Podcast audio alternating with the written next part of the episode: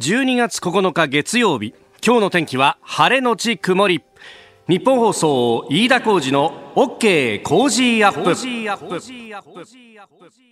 朝6時を過ぎました。おはようございます。ニッポン放送アナウンサーの飯田浩司です。おはようございます。ニッポン放送アナウンサーの新行市佳です。ニッポン放送飯田浩司の OK! Cozy up!。この後8時まで生放送ですあの週末ですね、えー、ちょっと思い立ってというか、まあ、もともとこう、いろいろ準備はしていたんですけれども、あのフラットですね、えー、香港に旅行に行ってまいりました。はい。はい。あの香港でですね、大きな国際レース、まあ、競馬のレースがあるということで、まあ、もともと競馬が好きだったんで、ええー、それをですね、見に行くっていうのは、あの結構前からですね、やっていたんですけれども、まあ、今回に関してはですね、えー、それ以上に、えええー、あのー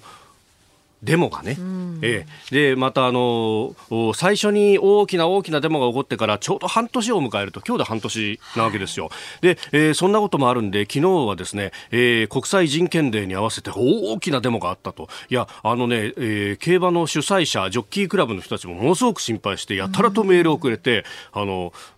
電車が止まるかもしれないぞとか交通がいろいろ影響するかもしれないから、えーえー、なんか競馬場から直接空港に帰ってはどうかとかで、えー、いろいろアドバイスもいただいたんですが、まあ、あのそうは言ってもこっちも見たいからねっていう話もあって、えーえー、ちょっとスケジュールをなんとかくり抜いてですね、えー、えー、見て、えー、まいりました。まあ、後ほど番組の中でもお伝えしますけれども、そうなんですよ。あの、昨日はその国際人権デーに合わせてっていうようなデモで、で、今日がその節目の半年ということで、えー、実はですね、えー、今日も香港ではデモというか、あの、活動が予定されていると。えー、あの、大規模なストライキがあ呼びびかけられているということで、まあ、詳細は不明なんですが、これ、あの、今ですね、香港は時差が1時間ありますんで、朝の5時と、まだ、あの、街が動いてはいないという時間帯なので、えー、この後、こうね、えー、番組がやっていく中で、えー、何か動きがあれば、それもお伝えしていこうと、えー、思っております。また、その昨日の、まあ、80万人というね、主催者は発表しておりますが、大規模なデモがあありました。まあ、そこの、ちょうどスタートの部分ぐらいまではですね、えー、私見ることができましたんで、えー、その辺の様子というのは、えー、次第、えー、に詳しくお伝えしてまいります。また、あの、香港の中で、えー、まあ、あの、比較人類学などを研究されている研究者の方にもインタビューして、まあ、この一連の流れの背景であるとか、あるいはこの先どうなるんだというあたりも、ちょっと話を伺ってきましたんで、えー、その辺もお聞きいただきたいと思っております。えー、今日朝刊は休刊日ということなんですが、えー、ニュースは結構満載。ええー、ぜひ、この番組を聞いて、えー、ニュースをチャージして、そして、えー、元気に会社に行きましょう。さあ最新ニュースピックアップいたします。スタジオ長官各紙はスポーツ紙が入ってきております。今日は一般紙が長官の休館日ということで、えー、お休みでございます。で、まあ、あの香港について、まあ、少し、今また、スタジオの中のポスターがいきなり落ちましたけれども、何か暗示してんのかなっていう感じなんですけどね、香港についてですよ。あの現地ではいろいろ報道当然されているんですけれども、まあ、どうでしょうね、日本でどこまで報道されたか僕はわからないんですが、あの香港の警察のトップがですね、中国の北京にちょうどこの週末デモの直前に行って、えー、中国の公安のトップと会談をしたと。で、会談をしただけじゃなくてですね、えー、その翌朝には天安門広場にわざわざ行ってであそこはあの大きな大きな国旗の掲揚塔があるんですよ。で朝になるとそれをですね衛兵たちがこう上げると一連の儀式があるんですけれども、えー、それを見て痛く感動したと。で、えー、香港警察のこの仕事。ええー、それは、えー、中国共産党のこの歴史とそして強大な力とつながっているということを実感したんだというようなことをですねメディアに対しても言っていると、まあ、あこの辺いろいろとこうメッセージ性っていうのは、まあ、読み取る人によってもあの分析はいろいろあると思うんですけれども、まあ、例えばある人が言うには、えー、これで行政長官が今まで香港の代表してたのがそれそれを飛び越して、えー、警察のトップが直接北京に行ったということは、えー、代表があその人に変わったと。で、えー、今回の警察のトップ、まあ、この間変わったばっかりなんですけれども基本的にはあ強権的に力で抑え込むというような人でもあるしそれに対して、えー、結構ね地元メディアが報じたのは後ろ盾っていうあこの言葉中国語でも使うんだと思ったんですけど北京の後ろ盾で、えー、警察がどんどんと圧力をかけていく方向に行くっていうのを、まあ、あのテレビカメラなどを入れてこうメッセージとして出したというふうな分析が、えー、されておりました。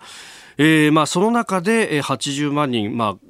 主催者発表ですけれども、のデモがあったというのは、まあ、それに対する一つの答えであったんだというようなことです。えー、それから、まあ、中国との関係性でいきますと、お一つですね、これ日経の電子版が記事で出してたんですけれども、えー、海上保安庁はですね、中国製のドローンを使わなくしようと。いうようなことが出てきております。まあ、情報保全に懸念があるということなんですね。で、実は海保は、まあ、海の救難事故だとか、あるいは、えー、尖閣周辺、まあ、日本のね、えー、石垣市の尖閣諸島でありますが、えー、この周辺や、それから、あの、日本海での北朝鮮漁船の監視など、えー、そういったところにドローンを使っ、も使っているんですけれども、そのドローンの大半が中国製なんだそうですね。やっぱりね、あの、安くて、まあ、そこそこ性能もちゃんとしてしてるっていうことで今まで使っていたんですけれどもただ、えー、それというのは、えー、例えばアメリカは基本的には禁止をしてます、まあ、ちょっとあのいろいろ理由つけて、えー、買ってるところもあるというような報道もあるんですが、えー、情報が中国に送られていて使用することはできないというふうに労働国防次官は、えー、説明をしていると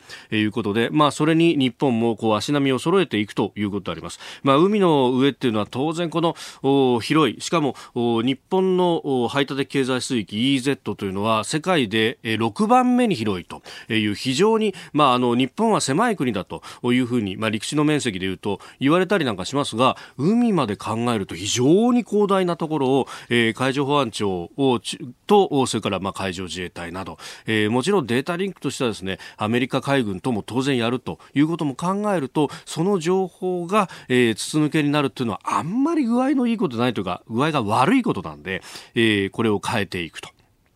えいう方針だ、えー、ということであります。まあこれね、えー、ことどさように、まあアメリカと中国というところが、まあ角を付け合わすと、まあその中で、えー、東アジアの国々がどう動くかというところなんですが、えー、まあ北朝鮮のね、重大な実験とされるものなどについては後ほど、えー、7時台、今日のコメンテーターはジャーナリスト須田慎一郎さんと深めていきたいと思います。あなたの声を届けますリスナーズオピニオン。ニュースについてのご意見をお待ちしております。今朝のコメンテーターはジャーナリスト須田慎一郎さんです。取り上げるニュース、えー、中村哲さんのご遺体が帰国をしました、えー、それから北朝鮮の重大な実験とされるものについて、えー、香港のデモ、えー、野党結集、えー、そして、えー、香港市民の真意この先の展望などについても、えー、専門家の方に伺っております。さあ、今週のこの時間は令和元年飯田の現場と題しまして、えー、私田が取材を今年した現場を振り返ってまいります、ちょうど3ヶ月前の9月9日、関東地方に台風15号が上陸しました。各地で被害が出ましたけれども、特に甚大な被害を被ったのは暴走の各町や市でありました。えー、断水や停電、屋根も電信柱も飛ばされ、携帯の電波も立たないと。まあ、あの、我々もですね、被害の状況をメールでお知らせくださいというふうに、このラジオで訴えたんですけれども、そもそもメールが使えないと。うんえーえーね、充電もできないというような状況でもあったわけです。で先週あの南房総市に、えー、入りまして、えー、足を運んでみましたけれども、まあ、まだやっぱりね、えー、街の光景見るともちろんあの治ったところも結構あるんですよ。えー、それこそ、まあ、ちょっと番組でも話しましたけれどもインター降りてすぐの道の駅なんかはもう綺麗になってておおよかったと、まあ、電気ももちろん通ってますしただまだあの屋根なんかを見るとブルーのね、えー、シートがかかってるところってっていうのも、まあ、結構目につくというようなことがあったりとか、ね、えー、まあ、急増で直して、まあ、まだ、あの、そこの部分、ベニヤ板張っただけとかね、えー、そういったところもありました。で、番組では何度か南房総の石井市長にご出演、電話でね、出ていただいたんですけれども、じゃ3ヶ月が経って、今どういった状況なのか、どんなことに困っているのか、えー、改めて、えー、南房総市石井豊市長に聞いてまいりました。お聞きください。その説は本当何度も電話をつながしていただいて、はい、その度に刻一刻とこう変化する、えー、被災地の様子っていうのを本当あの分かりやすく伝えていただいたと思うんですがあれから3ヶ月が経ちました、はい、今現状復興の状況いかがですか？復興作業は、まあ、まさにこれからっていうところで、まあ、いろいろなあの支援活動が、まあ、動き始めたという状況です、今のところですね。あの住宅支援相談等も、しばらく前から始めましたけれども、罹災証明のあの申請数がですね、あの7000件を超えるような状況になっていまして、まあ、農業用の、まあ、ハウスの、まあ、再建ですとか、まあ、いろんな、まあ、漁業関係の施設の、まあ、再建もそうですし、はい、これからという状況です。で、まあ、特にあの、この地域でいうと、まあ、特産である、あの、ビワの園地などはですね、路地ビワの、これはもう、大体の聞き取り上での感覚的なことになるかもしれませんけども、まあ、あの7割ぐらいがちょっと今回、被害を受けている状況にありますので、まあ、大変深刻な状況だというふうに思っています。はいまあ、なんといっても、まあ、あの住宅の被害などがですね、まあ、なかなかあのその改修工事っていうか、修繕工事のあの見通しが立たないというような状況もありまして、結局、職人さんが足りないですよね、圧倒的に不足していますので、あの被害を受けた住宅の修繕も、まあ、1年以上先になると。いうふうにもあの業者さんからは言われている状況ですので、ですからちょっとその辺がまあ気がかりですよね。はい、あと、まあ、僕らも本当にこれ反省も込めてなんですがメディアのこの取り上げ方災害が起こった直後っていうのはこの南房総で何が起こってるのかって多分ほとんど報じてなかったと思うんですね。でその後1週間ぐらい経って大変なことが起こってるってわーっと取り上げた。で今また年末にかけてっていうのは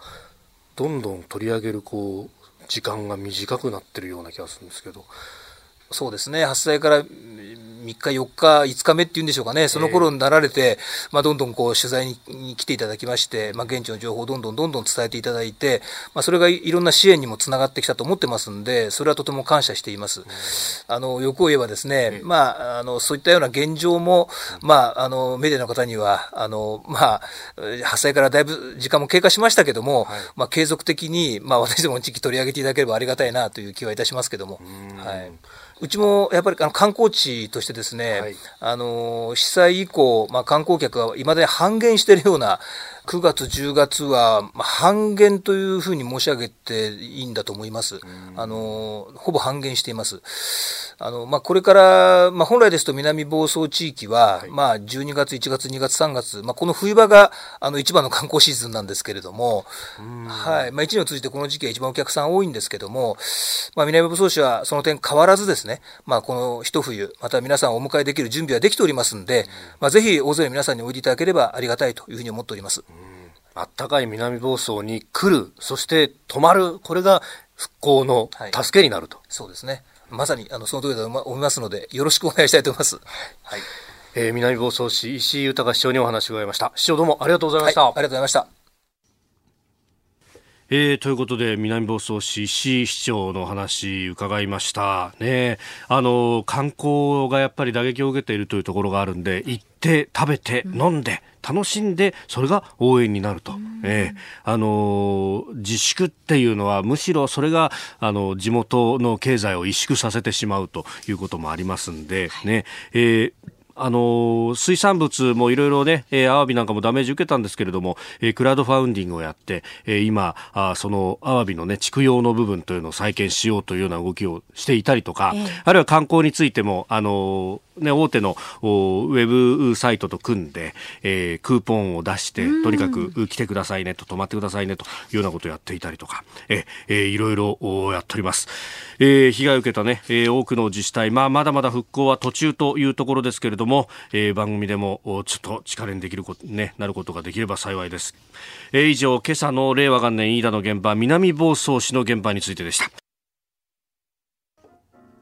あなたの声を届けますリスナーズオピニオン。あ千葉の方からのメールいただきましたね。ありがとうございます。市原市の53歳タンクローリーの運転手さん東どっこいさん台風から今日でちょうど3ヶ月経ちましたね。9月9日月曜日台風15号千葉県直撃。瓦が吹っ飛びブルーシートで応急処置してますがやっと見積もりが出ました。瓦を直してくれるのはいつ頃になるかわからないとのこと。年内にブルーシートを新しく変えなければいけませんね。え房総方面はもちろん私の周りも未だブルーシートだらけです。え15号19号豪雨で被災された方々の早い復興を祈るばかりですと。いうふうにいただきました。そうなんですよね。人も足りないし物資の部分もというところ特に人の問題というのがね、結構ネックになってなかなか復興が進まないということがあるようです。なんかあの見積もりとっても1年待ちぐらいっていうようなねええー、あの方もいらっしゃるようで、まあその辺のこのね、なんとかなんないかなっていうのはね、本当思うところなんですが。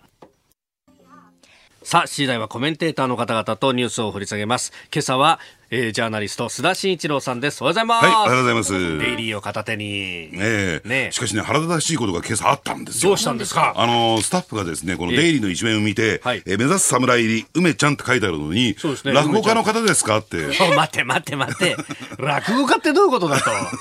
梅っていう字を見て。梅っていう字を見て。なんだろうな、バイジャクさんとしゃってるいやいや、梅ちゃんに決まってるだろ、キャッチャーの、みたいな。本当ですよね。キャッチャーの梅の選手に決まってるじゃないですか。今年は成長したよね、やっぱりね。打つ方もね。打つ方もね。あやっぱり怪我してね、ちょっと力が抜けたからよかったのかなって。ねだって骨折しながら打ってましたもんね。そうなんだよね。で、加えて、走ってよしね。足も速いし。本当ね、はい、来年が楽しみです。はい、今日もよろしくお願いします。はい、お願いします。あなたと一緒にニュースを考える飯田浩二の OK 工事アップ。7時台はコメンテーターの方々とニュースを掘り下げます。今朝のコメンテーター、ジャーナリスト、須田慎一郎さんです。おはようございます。おはようございます。須田さんには番組エンディングまでお付き合いいただきます。では、最初のニュース、こちらです。中村哲さんのご遺体帰国。今月4日アフガニスタン東部のナンガルハル州ジャララバードで何者かに銃撃され亡くなった医師中村哲さん73歳が、えー、去年73、えー、昨日夕方成田空港に到着し出迎えた人たちが黙祷を捧げました。ご遺体は妻の直子さんと長女明子さんとともに帰国をしたということです。え今日出身地の福岡に着きまして、あさって11日告別式の予定となっております。うん、あの本当にねこれはね、はい、えー、かけがえない人を亡くしたなとい。う感じがしてならないんですよ。はい、でどうしてかっていうとですね、やっぱりどうなんでしょうね、国政府ではできないことを、はい、やっぱり中村さんが民間ベースでやってきたというね、うえ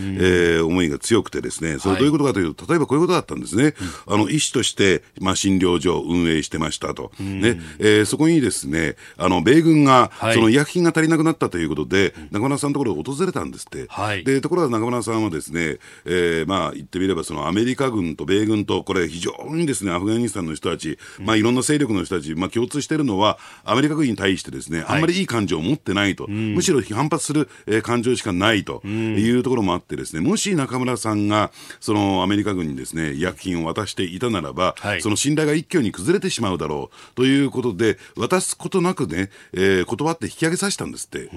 で、それをじーっとやっぱり地元の人たちが見ていて、はい、その信頼が深まったというところなんですが、これ国の、じゃあもしね、はい、えー、運営する、日本が運営する診療所だったら、その後だったらどうなってただろうかというところを考えてみると、外交問題にももしかすると発展してたかもしれない。これ民間だからこそね、その地元の人たちの気持ちに寄り添って、そういったアクションが取れたと、私は思うんですよね。ですから、そういった点で言うとですね、まあ、その先頭に立っていた人物が亡くなって、はい、果たしてそういったその地元の人たちの草の根に根ざしてね、こういった活動が果たして今後も継続していけるのかどうなのかっていうところでですね、やっぱり大きな人を亡くしたなと思いますよね。そうですよね。ね。あのペシャワール会の方々のコメントなどもこのね、えー、事件が起こった直後にも出てましたけれども、ね、やっぱり中村さんに追っている部分というのは非常に大きかったところがあるから、なかなかその継続して同じことができるかどうか分かんないけれども、できるだけやっていきたいというようなコメントが出ていでやはりですね、あのー、まあ、そういった、ね、テロだとか、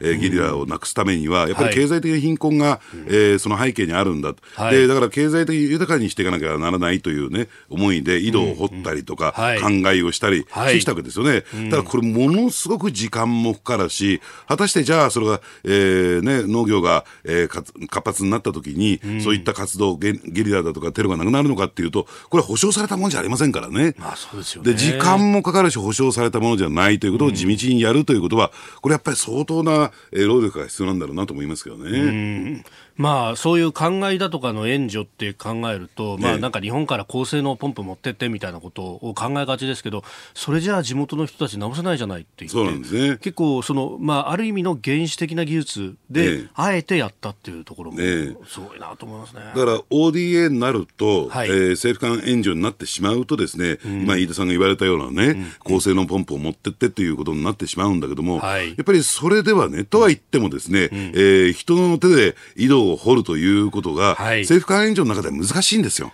ああ、なるほど。じゃあ技術を、だって大体紐付きになりますから、まあ、どの企業が入って、どの機械を持ってってということになってしまいますからね。うん、だからそういった点で言うと、はい、でもそれが必要とされていることは間違いないわけですから、えー、日本としてね、やっぱりそのあたりをどう支援していくのかっていうところをですね、もう一回考えてみる必要はあるんだろうなと思いますよ。うん。あの、JICA の理事長、前の確か理事長だったと思うんですけど、会見で、あの話してたのはこういう草の活動っていろんなところで実は目立たないけれども日本人の人たちいろいろやってるんだよと、ね、なかなかこれメディアも取り上げないけれどもっていうふうにおっしゃってたんですけど、まあ、ね、まさにその、まあ、先駆この人のことを思いながら別のところで活動されてる方ってもいっぱいいらっしゃったわけですよね、ね、ただ個人の負担に任せてね、うん、あと何にも支援しないってこと、これはね、ね。まずいですから、だからそれの全員個人の全員だけにね頼らないような体制作りっていうのは僕は必要じゃないかなと思うんですけどね。えー、中村哲さんのご遺体被告今日の指示頭でした。おはようニュースネットワーク。取り上げるニュースはこちらです。北朝鮮の重大な実験は ICBM エンジン燃焼か非核化交渉をめぐって北朝鮮とアメリカの駆け引きが続く中北朝鮮は8日え北西部チャトンチャンリで、えー、おととい7日午後に非常に重大な実験が行われたと発表しました。実験の詳細は触れておりませんが ICBM 大陸間弾道ミサイルのエンジン燃焼実験の可能性があり日本、アメリカ、韓国の当局が警戒を強めております須田さん、そのもともとねこれ重大なことをやるぞみたいなことはこう少し予告されておりました。はい、方で、その長い距離飛ばすっていうのは、これ、アメリカに対しては、ものすごいメッセージになりますよね、そうですね。あの、ですから短距離、中距離については問題ない、ええ、問題なのは大陸間弾道ミサイルなんだと、えー、トランプ大統領はね、常に言っていた、はい、でもしかすると ICBM がですね、はい、これ、発射なんていうことになると、うん、まあまあ、言うまでもなく重大局面、そういった意味で、えー、重大局面を迎えることになるんですが、はい、あの実はね、ええ。ー、今日初めて、えー、おそらく日本のメディアでは、えー、まあ、あの、提供される情報になると思うんですけれども、あの、実はね、はい、あの、私、まあ、今年の8月に、えー、ワシントンに行って、はい、まあ、この米朝問題、米朝交渉についてですね、いろいろ取材してきたんですが、その中で非常に興味深い、えー、物物証のですね、写真を撮ることができたんですよ。ただまだ出してはいけないというところで、ようやくこの年末へ来て、はい、えー、ゴーサインが出たということで、えー、今日は、あのね、見せていただきたいと思うんですけれども、はい、それがこのメダルなんですよ。で、これは何かというと、2018年、シンガポールで第1回目の、はいはい、えー、米朝首脳会談が開かれましたよね。そうでしたね。で、その時に、トランプ大統領が、えー、作った、うん、そして金正恩大統、えー、あの総書記に、はい、えー、渡したと、えー、言われるメダルなんですよ。ですから、数非常に少ないです。ね、なるほど。えー、で、これ、まあ、そのメダルの両、両首脳の顔が、えー、えー、まあ、ね、折られていると、レリーフされているというメダルなんですけれども。両首脳の顔で、そのバックに、アメ、正常期と、そして北朝鮮の国旗、で、周りのところに、あ、2018ってちゃんとこう書いてありますね。メモリアルって書いてありますね。はい。で、で、裏面を見ていただくとですね、はい、非常に興味深くて、はい、えー、新しいゼネレーション、えー、新しい、えー、何ですか？あの、ニューイラーだから新しい時代。時代、新しいホープ、希望、うん、えー、新しい、えー、ね、エラーズ、リーダーシップというようなことが書かれているんですけれども。ヒストリックって書いてありますね。そうなんです歴史的だと。えー、えー、ですから、二人で新しい歴史を作っていこうじゃないか。で、それをやっぱり受け取って、たということが、はい、そもそものこの、えー、両首脳のね、トランプ、キム・キムジョンウンのですね、はい、人間関係、個人的な人間関係に目指した信頼感というのができたんですよ。あだからトランプさんが再三、信頼っていう言葉を使って、ええ、金正恩氏を表現するっていうのは、このやり取りがあったからそうなんですね。これアメリカ人にとってやっぱメダルっていうのは特別なものですね。えー、まあ、かなりですね、何か、えー、イベント的なことが行われると、はい、その時に、ね、うん、まあ、これはね、あの、正直言って人の生き死にであるとか、その手の類の時にですね、えー、こういったメダルをやり取りするっていうことが、よく往々にして行われるんですね。個人的なことで言えば、冠婚葬祭の時とかにこう、そうですね。ええーあのですからそれだけ重要な、えーまあ、あのやり取りになってきたわけなんですけれども、うん、だからこそね、うん、でそれをその気持ちを、えー、北朝鮮というか、金正恩サイドも受け取ったからこそ、はい、えー、信頼関係ができて、えー、今日まで至っていると、うん、だからさまざまな挑発行動を取ったけれども、はい、えー、最終的な、ね、一線を越えることはなかったというのは、まあ、このメダルのやり取りがあったからこそなんですね。で、それが今回ですね、ICBM のエンジン燃焼して、はい、さらにもう一歩踏み出して一線を越えるとなると、うん、また米朝はですね、全く新しい局面をこれ迎えることになるんだということなんですね。これ、もう一回圧力路線に戻ったりとかってことになるんですか、ね、ですからあのですからその2018年の、はい、えー、シンガポールの首脳会談以前の状況に戻るということになりかねないという今、リスクをはらんでると、だからロケットマンと呼んだのも、2018年シンガポール会談以前の話ですよね。ねはい、ですから、そういった点で言うとですね、まだ、まだ米朝緊迫というね、えー、状況にもなりかねない、今はその瀬戸際なんだというところですよね。これあのアメリカ人というかトランプさんからしたら信頼してたのに裏切られたって多分一番こうイラーっときますよね。ですから、えー、その2018年シンガポール会談以前よりも、うん、えー、過激な、えー、状況になるかもしれない、うん、ただそうは言ってもですね金正恩サイドからすると、はい、要するになんだ、えー、果実といったらいいのかな？成果が得られないわけですよね、うん、えー、行動抑制したにもかかわらず、はい、えー、その成果というのは何かというと経済的な成果ですよ。で、これが何も前へ進んでいかない、はい、えー、国内はですね、国内経済はどんどんどんどん疲弊していく、うん、人心は荒廃し、うん、えー、政府に対する、体制に対するですね、えー、批判が出てきている、はい、で、抑えが効かなくなってきた、何もやってくれないんじゃないかというね、相当強い苛立ちというのが、えー、今回の動きになってくる。ですから、えー、選択肢としてどうなんでしょうね。はい、えー、やっぱり最終的にですね、核ミサイルの、うん、えー、完全凍結であるとか、廃棄であるとかっていう数前にね、例えばその何らかのその経済協力、えー、国連制裁決議に違反しない範囲、まあ本当にそれは狭いところなんですけども、うんはい、だから人道的なね、えー、支援というところに限定してのその経済支援に入るのか、うん、それともこのまま、えー、一線を越えて、えー、米朝が緊迫化していくのか、うん、今それを、ね、見極める重大な、えー、局面に入ってきたんだと思いますけどね。ね。さあでは続いて2つ目こちらのニュースです。香港で区議会議員選挙後初の大規模デモ。香港で昨日抗議デモが大規模化し今日で半年になるのを前に市民を巻き込み大型デモが行われました。民主派が対象した11月の区議会選挙の後初めての大規模デモで香港政府や警察への反発が根強いことが示された形です。えー、私、昨日香港に行って取材をしてまいりました、まあ、あのこのデモの途中まで、えー、しか取材はできなかったんですが、まあ、これ、帰ってこなきゃならないということもありまして、え。ー、まずその模様をお聞きいただければと思います。大大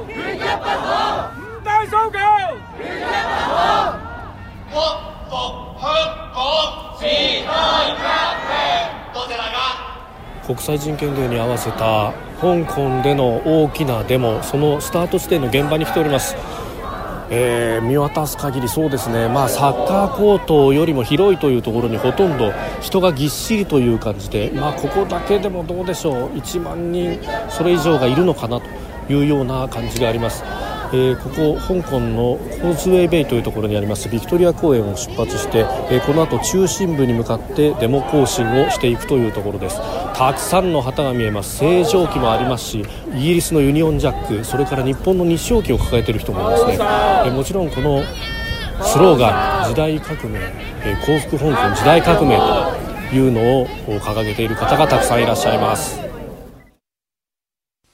えー、主催者発表でおよそ80万人と、まあ、これ本当公演にスタート前に集まってる人だけでもそれだけいて、うん、もう後から後からどんどん地下鉄の駅からですね、えー、公園の方に人の波で、えー、逆らっていくのは本当難しいというかできないような状態、えーえー、たくさんの方が集まってました。あのお子さん連れとかもね結構たくさんいましたし、はいはい、まあ、中には若者でその顔をも覆うような、えー、マスクとそれからサングラスをかけて、え。ー、まああ自分の素性がわからないようにして参加している人というのもいました、まあ、それはあの警察に写真を撮られたりとか、えー、身元があ確認されてしまうとそこからいろいろマークされるというようなことを恐れてという人もいまして、まあ、写真撮るのもね結構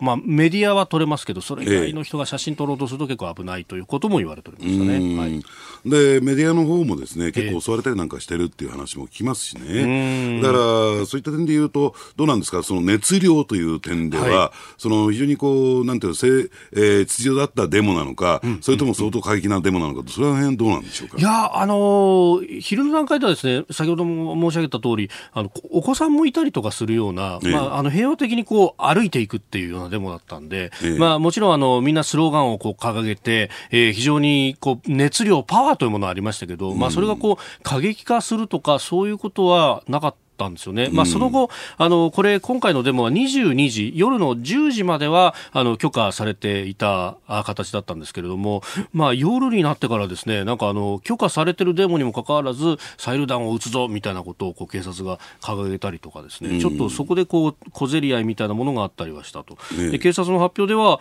あの、暴力的なデモ参加者が商店、銀行で破壊行為を行った、放火もあったなどを発表していますけれども。うん、だからそういった点で言うとあれでしょうね。やっぱり、その、警察対市民みたいなね、はい、えー、えー、そういう構造になってきましたよね。ですから、あの、どうなんでしょうね。これ落としどころがもしあるとするならばね、はい、やっぱり第三者委員会的なものを作って、監察委員会を作って、えー、警察に対する、その、チェックと、えー、そして責任の取材を明確にして責任を負わせるというようなね、はい、えー、ところというのが、その、一般市民のですね、感情を抑えるところになるのかなと思いますけども、おそらくそれは応じられないだろうなと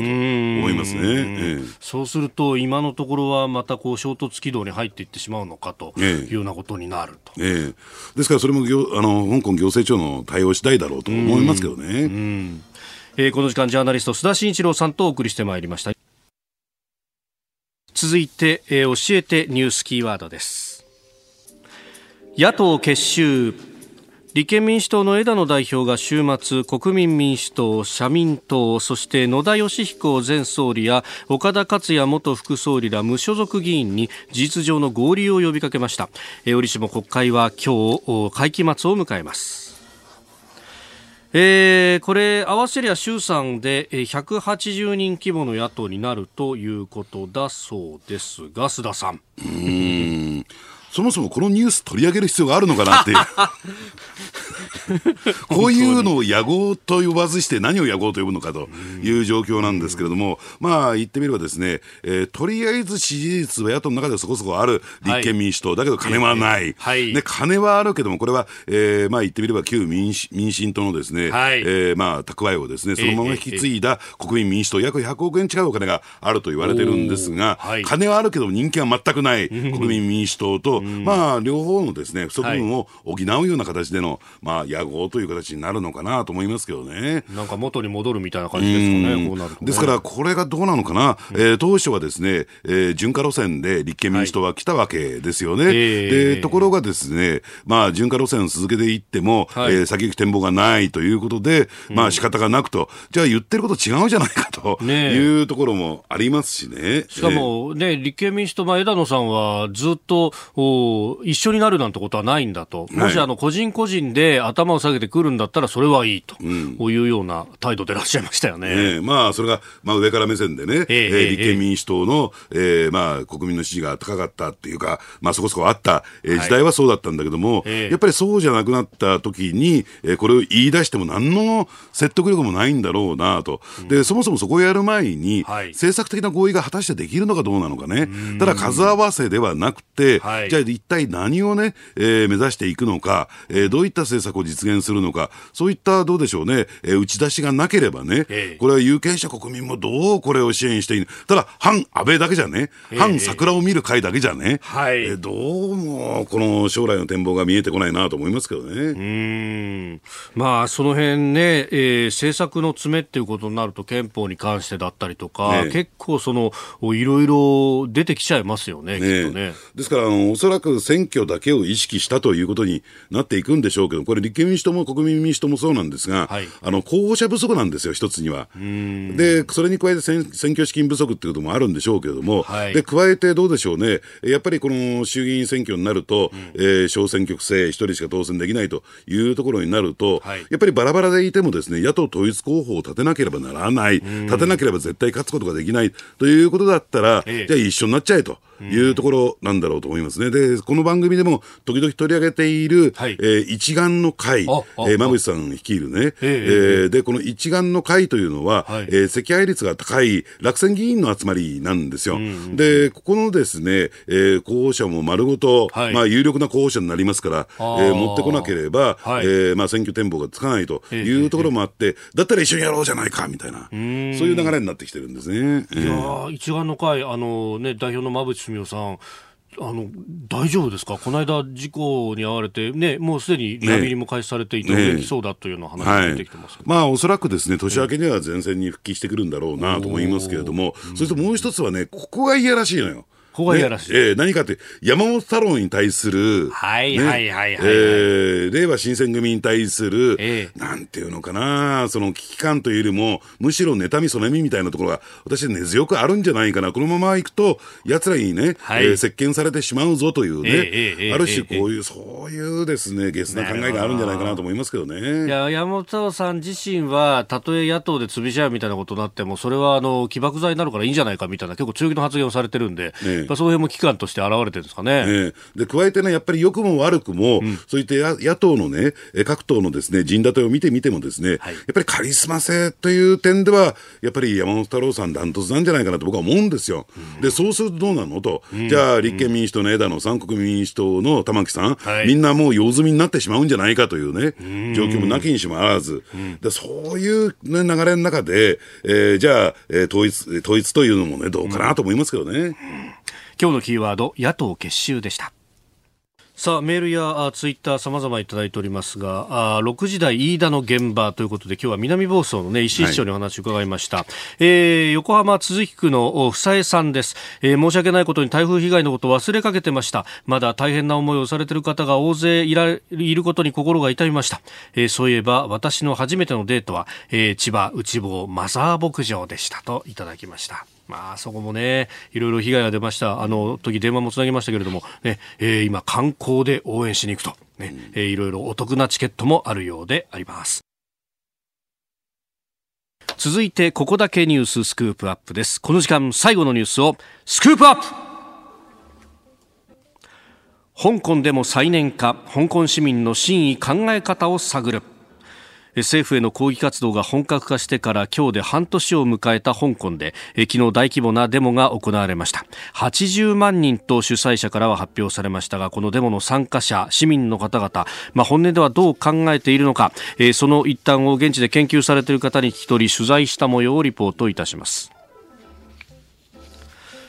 えー、香港では、まあ、あの11月の、ね、流れだけでも、まあ、大学の選挙が2か所、はい、中文大という、まあ、これは山の方の大学と、うん、それから都心部中心にある理工大というところで選挙があったと、でえーまあ、いずれも鎮圧されて、理工大では1000人を超える逮捕者が出ております。でその後、区議会選挙が行われて、えー、民主派が大勝利を挙げたというようなことがありました。でまああのー、その後どうなっているのかというあたりを取材してまいりました。まあ、未だに、ね、閉鎖されたままの駅、中文大の最寄り駅ですけれども、うん、まあ、あなんかもあったりして、まだまだ爪痕はいろんなところに、えー、残っていると、まあ、落書きとかもね、はいはい、えー、結構いろんなところで見えたりとかもしましたが、まあ、あの、私自身、現地で知りたかったのは、まあ、香港市民の皆さんがこの半年間のデモどう見ているのかというあたりなんですね。うん、で、まあ、あの、その辺をですね、えー、抗議者や、あ抗議者の学生、若者に広範囲にインタビューをして、えー、一連のデモを見続けてきた、えー、香港中文大学で、えー、比較人類学を研究されている石井大地さんという方に聞いてまいりました。